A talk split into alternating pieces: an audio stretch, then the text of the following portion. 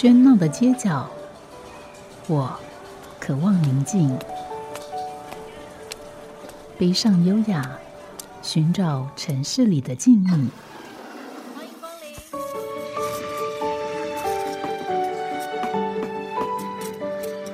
临。一杯拿铁问候，我们在书里相遇。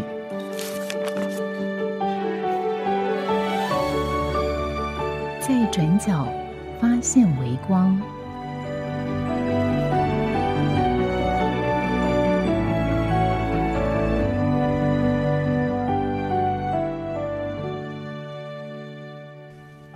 欢迎收听今天的《在转角发现微光》，我是主持人吴嘉恒。在今天节目，我们邀请到彰化的红丝线书店的主人 Emily 来到节目里面来介绍这一家书店。我们先跟 Emily 问好。Hello，各位听众朋友，大家好。对，我们今天介绍的是红丝线书店。那当然，很多的在我们节目里面所介绍的独立书店，其实有时候从它的书店的名称就可以大概猜到它的这个方向。那但是红丝线书店这个店名，好像让我们还一时很难去想象这会是什么样的一家书店呢？嗯，嗯，那你会有这样的困扰吗？就是大家都会问说，为什么要取这个名字？对对，我第一个问题其实就是要问你，为什么叫做红丝线书店？呃，对我来讲，红丝线它比较是一个意象，可以串联起所有我想要做的事情。嗯，对，那所以它其实也包含了很多我的期望，这样我投射在就是开书店这件事情上面的期望。对，但是其实丝线可以串联的，那我今天也可以串联历史，也可以串联文学，也可以串联童书，它是一个中性的概念。就从这个丝线这个本身，嗯、并没有那么明显的一个紫色，它是属于你自己去想说，我想要用丝线来串联，但串联什么呢？从这个名称还看不太出来。嗯嗯，所以你想要串联什么？嗯，我认为我加了一个红色，嗯，其实有蛮多是象征从母亲，就是女性，然后还有土地的一个力量，对，嗯就是土地的生命力这样子。所以这表示在这个书店里面，我们会看到跟比女性比较相关吗？跟乡土比较相关吗？对我一开始开书店，其实有蛮大的因素，就是因为接触了彰化的文学家的作品。嗯，嗯，所以这单是另外一个话题，就等于说跟你的文学的接触，但我不确定这个里面是不是有就文学的启蒙在里面，因为你本身是念念中文系的，对。不过其实我在大学念中文系的时候，觉得自己念错科系，哦，怎么讲？因为呃，我念的中文系它比较偏就是古典文学，然后呢、是呃不是在台湾的古典文学，是在中国的古典文学。嗯那就跟我所成长的环境其实是有差距的。嗯，对所以你念的是台大中文系，对对。对，那其实台大中文，但不管再怎么样，它在呃台湾的不管文学的科系里面，不管它是名称叫中文系还是说台文系，都是呃你有很多选择可以选，对不对？在当时，嗯，当时其实没有太多的，嗯，那时候其实还没有太多的台文系耶。嗯对，那时候顶多有台文所。嗯对，所以我其实有一点是抱着，呃，我去念中文系会念到台湾文学的心情去的，但后来才知道，甚至是呃毕业之后出社会之后才知道说，哎，原来台湾系跟中文系成立的那个背景跟它的那个脉络本来就是完全不同的。嗯。对不，过这个文学这件事情，我觉得它也很很有趣，也很麻烦。就是，你可以说它不同，你可以有很多理由说它不同，但你也可以说它相同，因为也有很多理由可以说它相同。嗯，因为就像说以文学这件事情，那但是它文学作品都是用不同的语言写的。我们当然如果把这个范围放到全世界的话，但是以在中文或任何一种语言，它也有一些文学作品是从其他的语言透过翻译翻译过来，所以我们在以中文的这个媒介来讲，我们可以看到法国翻译来的文学，从德国、从波兰、从俄罗斯、从西班牙、从墨西哥等等等很多。那所以呃，在中文这个范围底下，所谓文学，呃，可以有刚才我们说到这么多的不同的来源。当然，它也包括了在台湾这个地方所写的，或者说它不是在台湾这个地方，但是仍然是用文学来创作。所以，在这个文学这个里面，你可以说，呃，刚才我们所提到这种整个世界文学哈，它有它的某种共通性。但是，刚才从你所提的，好像就是说，你觉得呃，进到一个可能以古典文学为主的，特别是呃，不是非台湾的古典文学为主的这件事情，让你感到很失望。对，那时候觉得很困惑，就是，嗯，当我在读，就是就还没有进中文系之前，就是读到描写到关于，比如说像小李红的作品，他会描写乡村地区，甚至描写到呃居住在三合院里面的大家庭的那些情形，那。那算是我最早最早知道说，原来自己的童年的生活是可以被这样子书写下来，所以对我来讲是很重要的一个，就是文学跟自己生活经验的、跟自己生命经验的连接。嗯，对。但是如果说脱离了描写那个生活经验，就是描写其他的生活经验的，我可能就会觉得啊，这好像不是当初我想要，就是。就是在更深入探索的的领域这样子。那刚刚提到说，就是嗯，因为现在的很多文学的分类，它其实会跟国足的概念会会结合在一起。那其实我自己在书店的呃文学书籍的分类上，也是会觉得很困惑。就是比如说写着台湾文学的这个标签的这一柜。到底要放哪些书？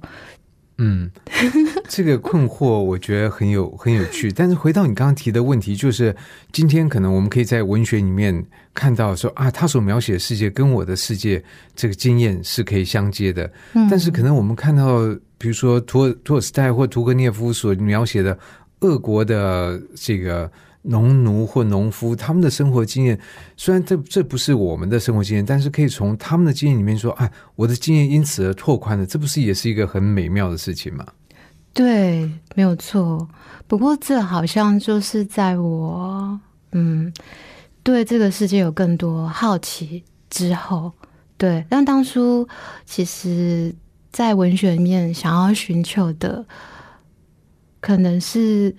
因为我是在农村长大，所以我小时候有一一种很浪漫的幻想，就是认为说，也许可以借由文字，嗯，像文学作品，可以嗯，解除我在农村长大，然后看到台湾环境变迁啊，农村消失的这种焦虑，可以抵抗这种焦虑。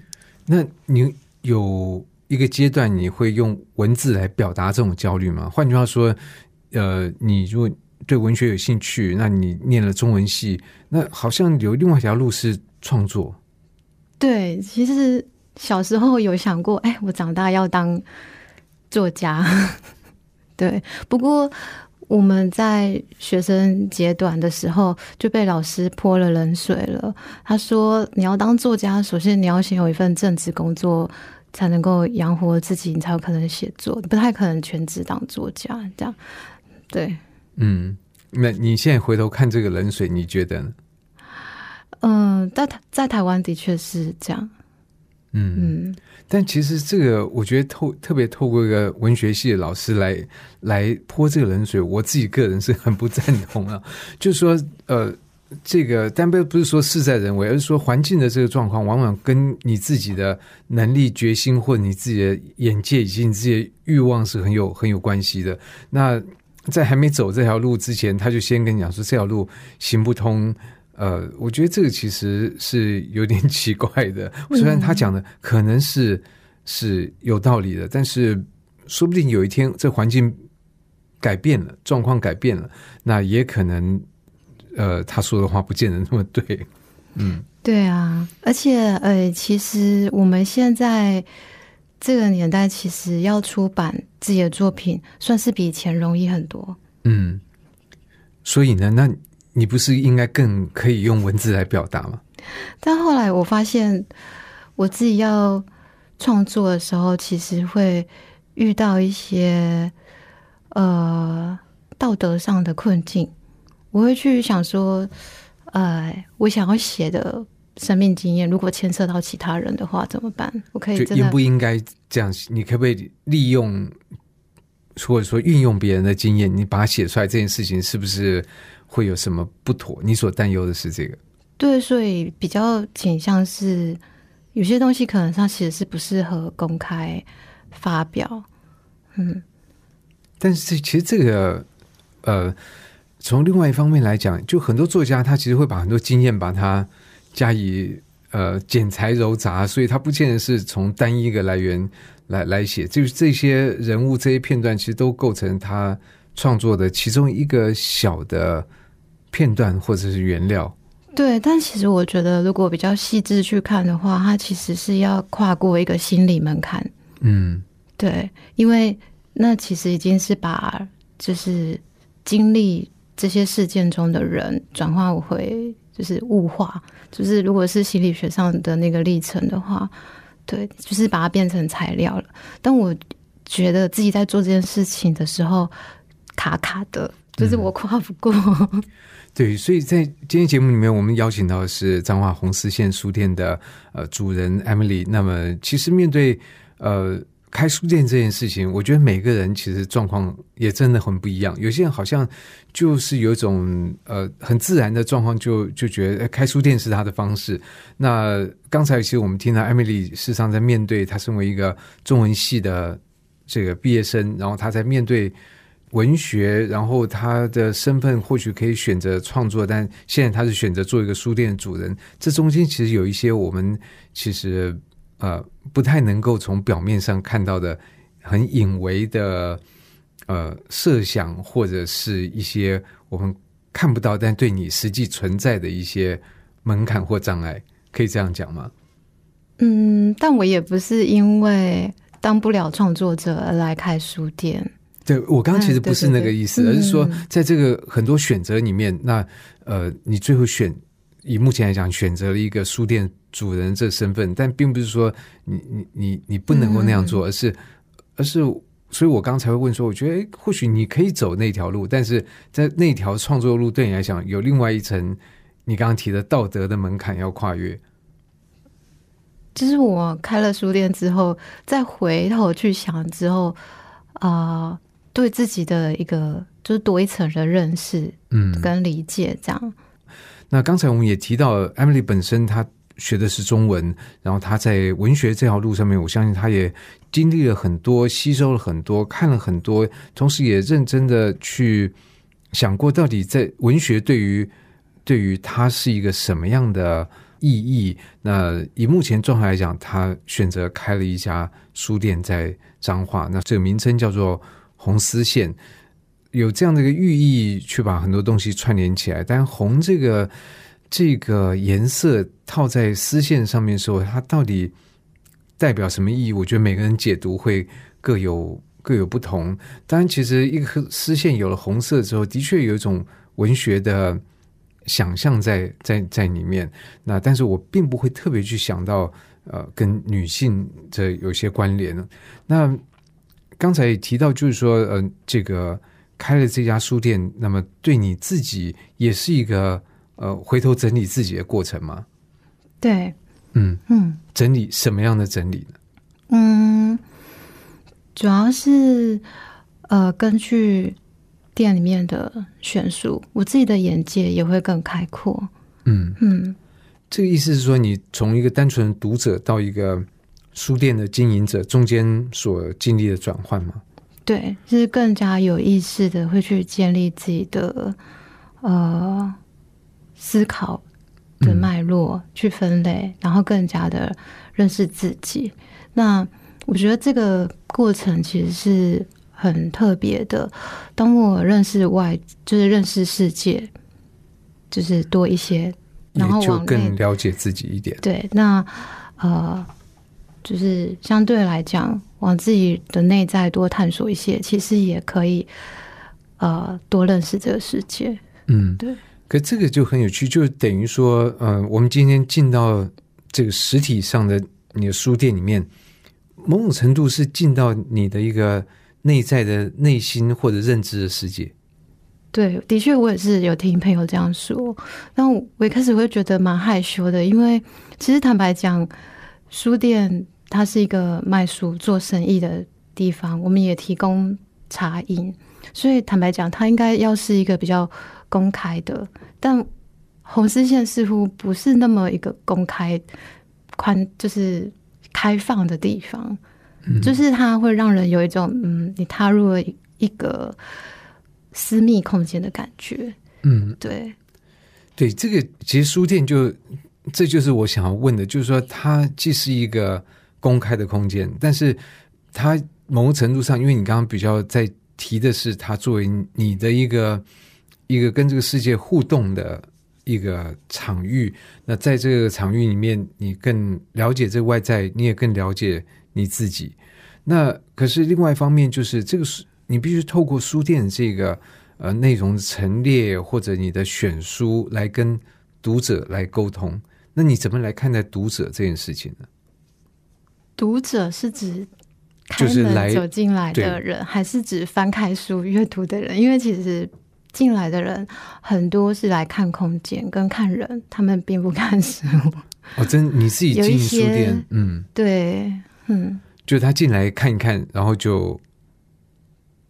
对啊，看这个空间，其实蛮多书店都会有这个情形。嗯嗯，在我们已经把书店当成观光景点，而不是生活中一部分的时候，嗯，不，这个状况我觉得当然可能会发生在所有的书店。像那天我到了一个书店，这个书店当然很贴心的，它设置了这个有桌椅，可以让让一理应是来到书店里面的人，他可以拿到一本书，他觉得他想。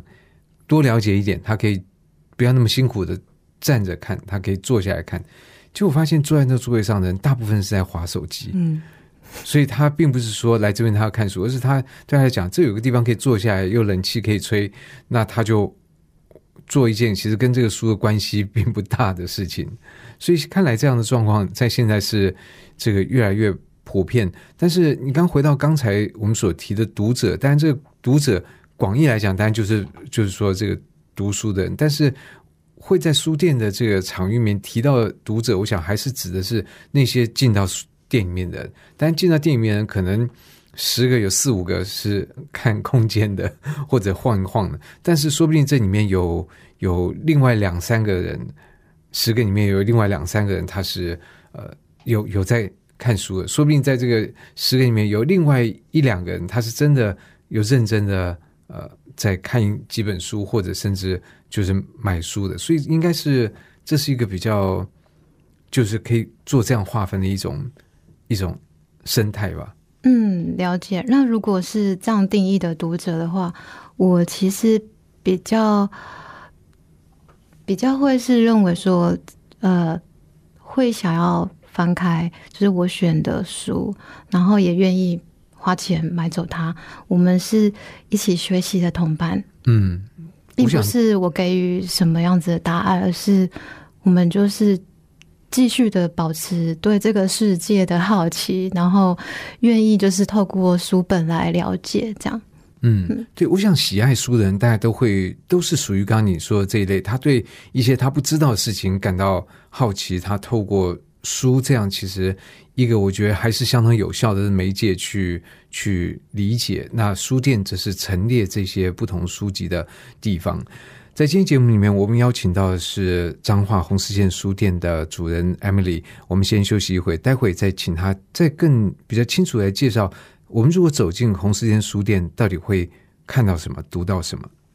好家庭联播网，中部地区古典音乐台。FM 九七点七，北部地区，Bravo FM 九一点三。今天所邀请的是彰化红丝线书店的主人 Emily。那不管听众朋友有没有听到刚才我们的对谈呢？那呃，事实上听到的对谈可能对这书店本身了解不多，因为我某种程度好像比较进到这个书店主人 Emily 的内心世界的某一个角落，然后在这个角落里面，可能可以看到他的书店跟他内心或者他所喜爱的一些呃关联。当然，其实书店，我觉得在不同的书店的确也可以看到这样的特色，就是书店本身的空间似乎是这个店主人喜好和性格的某种的扩大跟这个投射。那在红线书店，如果听众朋友有机会到彰化实际走访这家书店的话，呃，或许也可以呃感受一下这个书店的。它的装设，它里面所放的这个书籍，但在听众朋友可能还没进到这个书店之前，我们当然在今天节目里面就要请请 Emily 多谈一谈关于他的书店。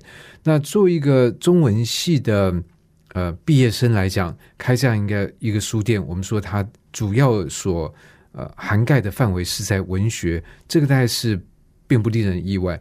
但是其实文学这个范围非常的广，所以在书店里面。呃，Emily 怎么去呃这个陈设哪一些文学的书籍呢？嗯，文学的话，嗯，目前在红丝线的陈设的书籍，应该是以诗集，我觉得比例是占最多的。是因为你自己特别喜欢诗吗？对，嗯。那读者对于诗的反应呢？嗯。有之前有杂志，就是说，哎，我们现在应该可能算是诗的文艺复兴时代，但，哎，的确，就是我有观察到很多的年轻读者，他们会追随某一些诗人的作品，只要是这位作家的作品，他就是都会购买，嗯嗯，但我觉得那有一点像是跟随着脸书的。粉丝专业，然后是那种有个人魅力的作家，建立起那种跟粉丝的关联。但我有观察到一个现象，就是说，这样子的年轻读者，他不见得会对其他作者的作品感到好奇，或者是有兴趣，所以也不见得就是。所谓的诗的文艺复兴时代，我觉得那是跟嗯，因为我们现在的呃个人，就是我们个人可以在网络上经营自己的，就是发声，就是自己的媒体，所以书可能它只是其中的一环。那在诗的出版还有就是销售的情况看起来，就是是可以理解到社会的这个现象这样子。对，可是你刚刚也提到你自己是比较喜欢诗的，对，嗯，那可是文学，呃，我们先不要管其他的这个语言别的，或者说这个呃国族别，就在在文学里面，当然也很多小说被创作出来，嗯，也有也有散文，但有可能戏剧也也有诗歌，那这个诗是其中一部分，那其他的部分你呃不会去特别照顾吗？或者说读者不会？特别比较喜欢读小说，或者说其他的诗以外类别吗？嗯，会啊，就是店里面也有小说跟散文。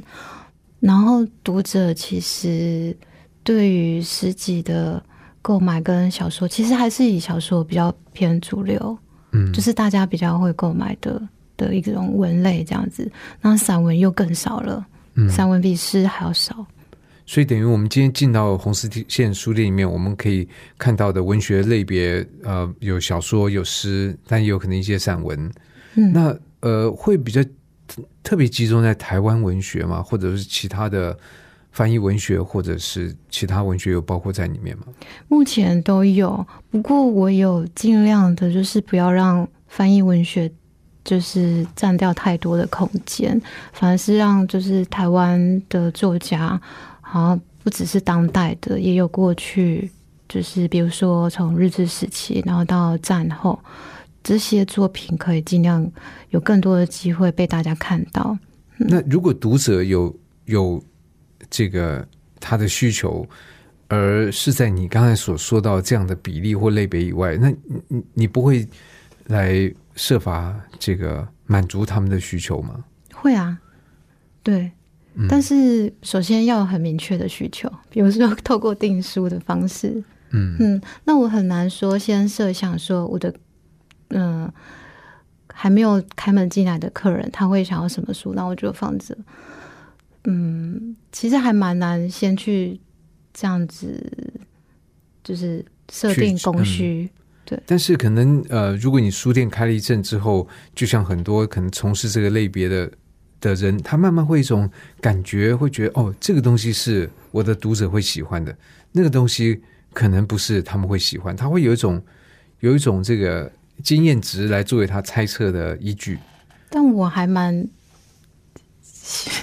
应该说，我觉得大家就是要去多接触自己原本不喜欢的东西，嗯。所以我会刻意的挑可能一般人不会喜欢的，但是我就是提供一个机会让大家可以去看看，这样、嗯。就是我们不一定要读自己一直很喜欢，或者是一直读起来很舒服、很很平顺的的书，有时候其实。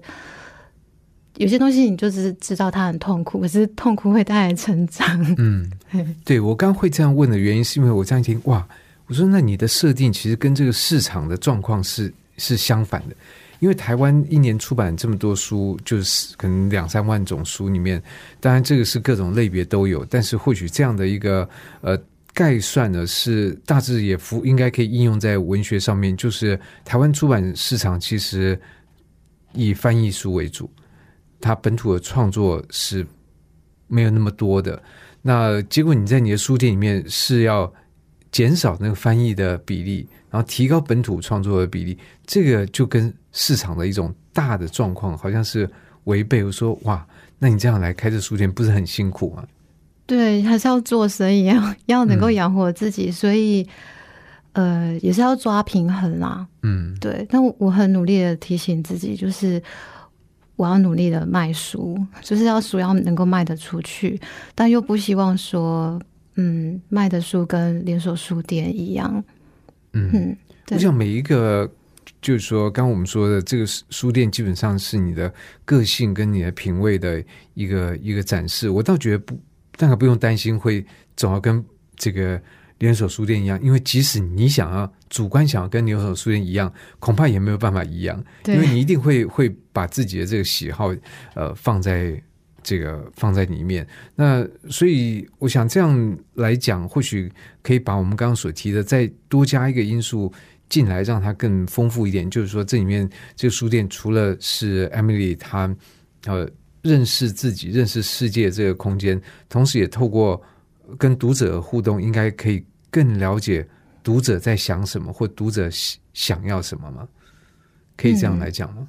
嗯，嗯对。虽然我其实不太擅长跟客人在店里面聊天，嗯，所以我我觉得还是以。透过他买了什么书，然后来参加了活动的感想。对，可是就像你刚刚所提的，就是听众朋友如果有机会走到彰化来看这家书店，会觉得我其实当初吸引我走入这个书店，也是觉得，哎，怎么在这样的一个环境，那个环境当然是在彰化的，我觉得还算热闹的街上，那以。以前应该那边是更加热闹，有很多银银楼吧，我的印象可能是这样。那现在当然是这些商店可能不像以往那么样的繁华，所以在这个环境里面看到的这家书店，自然就有一种好奇会走进去。那我想，如果也有其他人有类似的好奇进去的话，他一定会想要抓着 Emily 来问。这为什么会有这书店啊？为什么叫红丝线呢、啊？他自然就会跟你呃要交谈，但是你你好像并不太喜欢这样的的读者吗、因为我觉得那个交谈要是自然而然发生，就是说彼此都是就是平等的建立关系，而不是处在一个哎，因为你开店啊，所以你理所当然应该要回答我的问题。这样我其实长期下来会有一种就是情感上的劳动。对，但是我想进来的人应该他他并不觉得不自然，就是他觉得我我有这样的问题，我想要问你一下，呃，多了解一下你这这个这个书店。那所以这个对话可能就进来的人是。是，如果它是很自然发生的，其实都会多少都会聊到。Yeah，对。或许对你来讲，可能因为你是被打扰的一边，所以你会觉得说，有时候你的状态被人家闯入了。哦，其实也不会，就是还是希望大家可以就是透过聊天作为一个嗯开始，然后接下来可以把时间就是放在。心力放在书上，而不是不是 进进来只是要聊天用的。对对对。好，我想这样讲，大家就会比较清楚，因为书店毕竟是要来看书的，不是不是聊天店。那刚才我们这样的介绍，我觉得也很好，就是说跟其他的书店的介绍方式，或许会有都有一些呃不同，但这也是很自然的，因为每一家书店真的是透过不同的方式，在不同的想法底下长出来的。那么当然。他们当然有个共通，就是说这是一个空间，而这个空间里面有书，然后它是店的主人跟呃外面这个广大世界不特定的的人之间的交汇的一个一个场所。那所以在这个过程里面，你你这三年你的方式都是没有改变的吗？还是说有一些调整？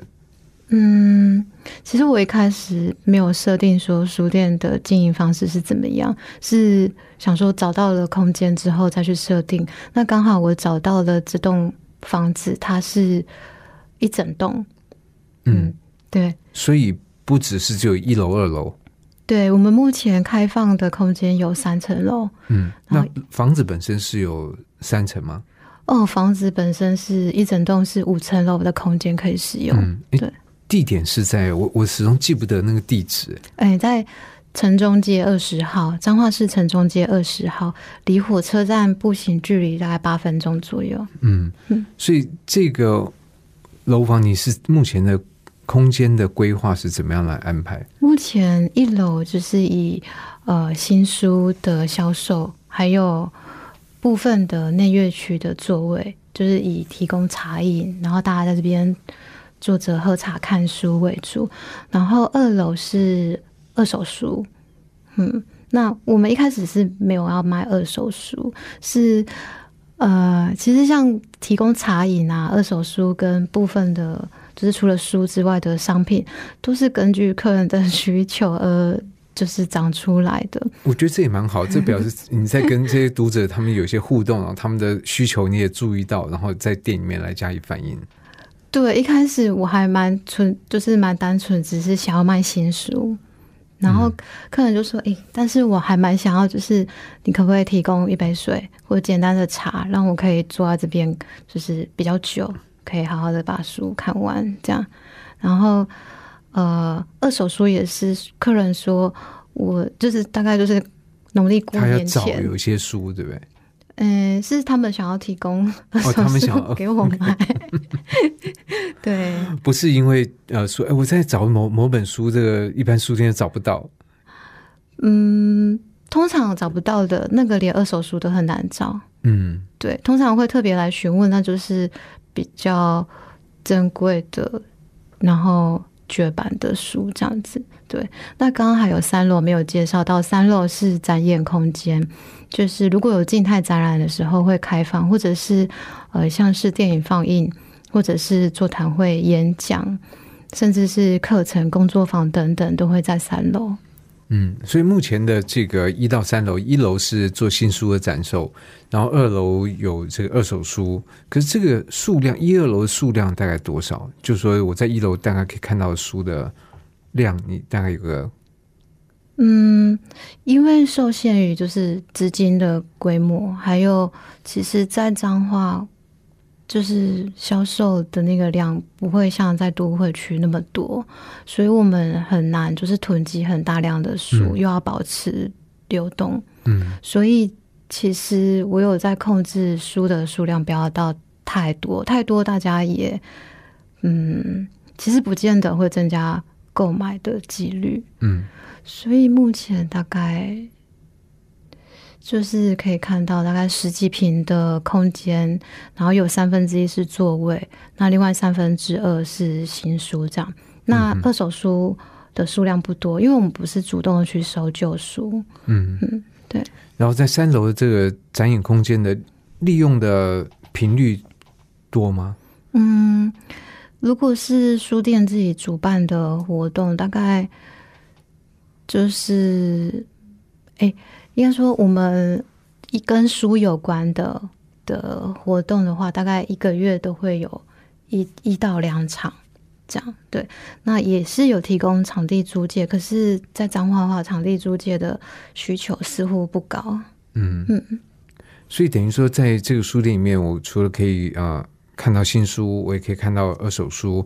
然后，如果说有一些活动，也可以在这边参加，或者如果有人想要办什么活动的话，也可以考虑在这个空间来来来，不管是做一些艺术的展览。或者一些其他的活动形式，或者一些聚会，也可以在这边。对啊，嗯，主要是呃，不是有彰化，不是有很多的放映映空间，就是电影的放映的话，嗯，嗯所以这样的一个一个状况，似乎也是现在很多呃二这个独立书店它的共同的一种模式，就是光靠书的贩售，但没有办法把一个。店面支撑的很好，它必须比较多角化的经营，包括提供饮料或者提供场地来做其他的这个这个使用。所以目前这样的运作下来，红石店书店的状况也就还还还可以维持下去。嗯，基本上如果大家开店的话，前面的资金大概就是足够你燃烧。然后都不求 利润，大概就是三年，所以其实三年才是考验的一个考验期。对对对，考验的真正的开始。嗯，对。呀，但是我觉得书店就是说，在现在它其实不是那么那么必须，因为我们现在很多的。这个销售都是在网络上面来进行，那当然这也不限于书这样的一个品相，在很多商品也都是这样。那但是书店作为一个空间，特别是像呃独立书店，它的空间的经营的氛围，还是很大程度的表现了书店主人的心思和他的。品味和他的一些想法，所以如果有有空到这些书店去走一走，我觉得它还是一个很有趣的经验。那当然，在今天的节目里面，我们介绍的是彰化的红四线书店。那今天很感谢艾米丽来节目里面介绍呃这样的一家书店。我相信她在今天节目里面所介绍的，未必是我们到。店里头会听到他所讲的，但是同样的，我们今天听到他所讲的，那如果有机会实际到店里面去感受、去体会一下，带本书走，我觉得也是一个蛮美好的事情。那今天节目就非常谢谢各位收听，同时也感谢 Emily。